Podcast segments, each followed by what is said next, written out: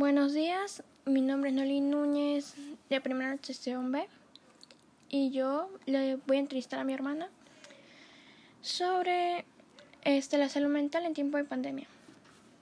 Verónica, ¿tú qué efectos, qué efectos sobre la salud mental crees que produce la pandemia?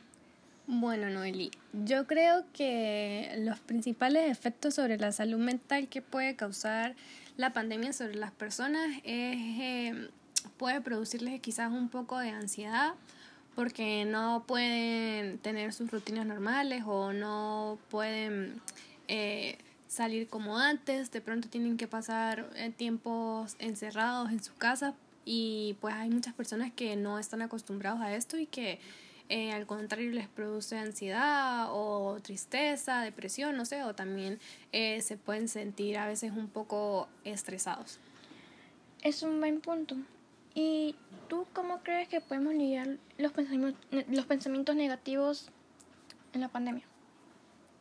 Bueno, yo creo que podemos lidiar con los pensamientos negativos eh, cuando en vez de quejarnos o en vez de aislarnos solos, eh, encontramos más bien en la pandemia o en, en el confinamiento, eh, un lugar para encontrarnos eh, o unirnos más como familia, eh, de pronto hacer algunas actividades que no hacíamos antes, que nos ayuden a liberar el estrés y nos ayuden a ser más creativos, a reinventarnos también, a quizás a emprender.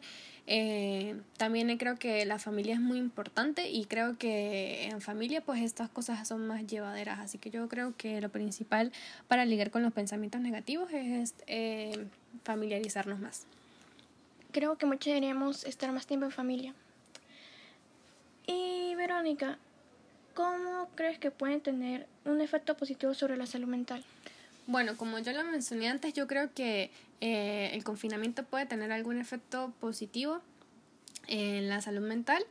Eh, si lo sabemos eh, aprovechar como, bueno, primero aprendiendo a cuidarnos muy bien contra el COVID y también estar pendientes de nuestros familiares.